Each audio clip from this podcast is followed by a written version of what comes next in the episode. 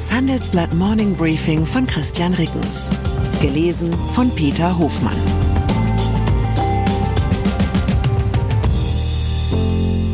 Guten Morgen allerseits. Heute ist Dienstag, der 13. Juni 2023. Und das sind unsere Themen. Weimarer Dreieck, das Comeback des politischen Bauhaussessels. Mailänder Pate, Silvio Berlusconi, der erste Poppolitiker. Berliner Befreiungsschlag, mit Fernwärme aus der Heizungskrise. Gipfeltreffen in Paris. Wer beim Weimarer Dreieck an einen Sessel aus dem dortigen Bauhausmuseum denkt, der avantgardistisch anzuschauen war, aber viel zu kantig, um sich darauf wohlzufühlen, der liegt nicht ganz falsch. 1991 klang das Weimarer Dreieck nach einer richtig guten Idee. Ein Gesprächsformat zwischen Polen, Frankreich und Deutschland, bei dem sich die Bundesrepublik mit ihren wichtigsten Nachbarn auf Augenhöhe verständigt. Doch in der Praxis funktioniert die politische Standleitung in Richtung Warschau nicht annähernd so gut wie jene zwischen Berlin und Paris. In der Folge wurde das Weimarer Dreieck ähnlich häufig totgesagt wie Pete Doherty.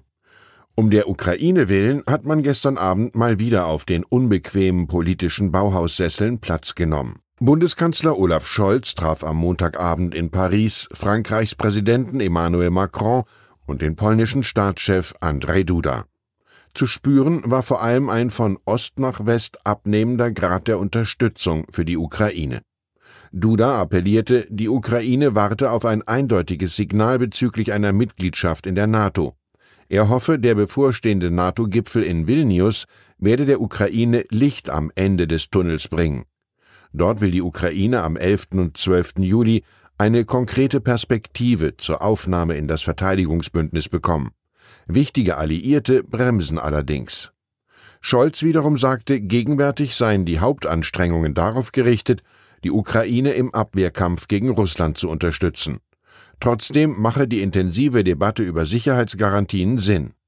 Noch zurückhaltender zeigte sich Macron. Man wolle über die Unterstützung der NATO für die Ukraine reden, um ihr alle Perspektiven zu geben, auf die sie ein Anrecht hat. Er sagte weiter, man wünsche sich, dass die ukrainische Gegenoffensive so erfolgreich wie möglich sein wird, um anschließend eine Verhandlungsphase unter guten Bedingungen auszulösen. Silvio Berlusconi ist tot. Der gestern verstorbene ehemalige italienische Ministerpräsident Silvio Berlusconi wirkte stilprägend auf eine ganze Reihe von Politikern, die man gemeinhin populistisch nennt was Berlusconi als einer der ersten vollbrachte, sich zu einer medialen Kunstfigur zu entwickeln, bei der Erfolg nicht mehr in den gängigen Kategorien der Politik gemessen wird, sondern in jenen der popkulturellen Aufmerksamkeitsökonomie.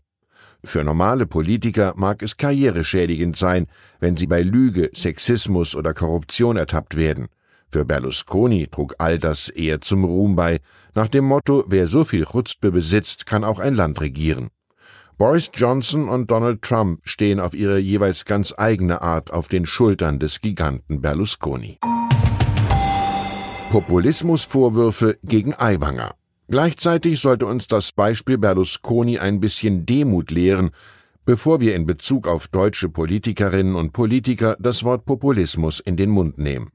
Etwa wenn Bayerns stellvertretender Ministerpräsident Hubert Aiwanger auf der Kundgebung gegen das Heizungsgesetz der Bundesregierung sagt, jetzt sei der Punkt erreicht, wo sich die schweigende große Mehrheit dieses Landes endlich die Demokratie zurückholen müsse. Ja, dann kann man das natürlich wie Bundesbauministerin Clara Geiwitz als ganz eindeutigen Populismus kritisieren. Man kann es aber auch mit Crocodile Dundee aus dem gleichnamigen Spielfilm halten und mitleidig fragen, das soll Populismus sein? um dann auf Berlusconi und Konsorten zu zeigen und zu sagen, das hier, das ist Populismus. Vielleicht wollte Aiwanger ja auf Folgendes hinaus. Das Heizungsgesetz zeigt, was herauskommt, wenn sich vom hehren Ziel der Klimaneutralität enthusiasmierte Politiker und Beamte in regulativer Binnenlogik verheddern und dann unter selbstgeschaffenem Zeitdruck ein Gesetz entwickeln, das tief ins Leben vieler Bundesbürger eingreift und daher als Bevormundung empfunden wird. Mit Fernwärme aus der Heizungskrise. Das Heizungsgesetz dürfte nun allenfalls in deutlich abgeänderter Form bald Realität werden. Eine wichtige Rolle wird dabei Fernwärme spielen. Am Montag kündigte Wirtschaftsminister Robert Habeck an, dass künftig jährlich 100.000 Gebäude an bestehende oder neue Wärmenetze angeschlossen werden sollen. Aktuell werden in Deutschland 6 Millionen von 43 Millionen Haushalten mit Fernwärme versorgt, was einem Marktanteil von 14 Prozent entspricht. Andere Länder sind da weiter. In Dänemark liegt der Fernwärmeanteil bereits bei rund 65 Prozent. Die Stadtwerke, die 90 Prozent der Wärmenetze in Deutschland betreiben, sind mit Blick auf den Ausbau zuversichtlich. Der Hauptgeschäftsführer des Verbands kommunaler Unternehmen, Ingbert Liebing, hält eine Verdreifachung des Marktanteils der Fernwärme bis 2045 für denkbar. Bis 2030 sollen die Fernwärmenetze einen Anteil von mindestens 50 Prozent Wärme aus erneuerbaren Quellen wie Geothermie und Biomassekraftwerken oder aus Abwärme aufweisen. Bis 2045 müssen die Netze komplett klimaneutral sein. Der Charme daran, statt selbst auf das Heizen mit erneuerbaren Energien umzustellen, können Fernwärmekunden diese Aufgabe an den Betreiber des Wärmenetzes delegieren. Das erspart der Bundesregierung im besten Fall einen Haufen politischen Ärger. Vorurteile gegen die Generation Z. Als gestern in unserer morgendlichen Redaktionskonferenz ein Vertreter der Generation Z gesucht wurde, der einen Kommentar gegen die Vorurteile schreibt, die seiner Generation der 20 bis 30-Jährigen im Arbeitsleben häufig entgegenschlagen, ließen die spöttischen Sprüche meiner eigenen Alterskohorte nicht lange auf sich warten. Doch Handelsblatt Volontär Roman Winkelhahn war sofort schreibbereit. Er kritisiert seinerseits die Generation Work Hard, Play Hard, die sich zwar gnadenlos in alle Führungspositionen gebuckelt hat, dafür aber nur ein bisschen Leben neben der Arbeit hatte. Seine Gen Z aber daraus gelernt und fordere nun ein bisschen weniger Arbeit neben dem Leben, um diese Arbeit auf lange Sicht gut machen zu können. Das sei nicht faul, sondern vorausschauend. Ich wünsche uns einen Tag, an dem wenigstens auf unsere Vorurteile noch Verlass ist. Herzliche Grüße, Ihr Christian Reckens. PS, die Ampelkoalition ringt seit Wochen um ihren Kurs beim Gebäudeenergiegesetz. Der Gesetzentwurf sieht vor, dass neue Heizungen ab 2024 mit mindestens 65 Prozent erneuerbarer Energie betrieben werden müssen. De facto geht das mit einem Verbot neuer Öl- und Gasheizungen einher.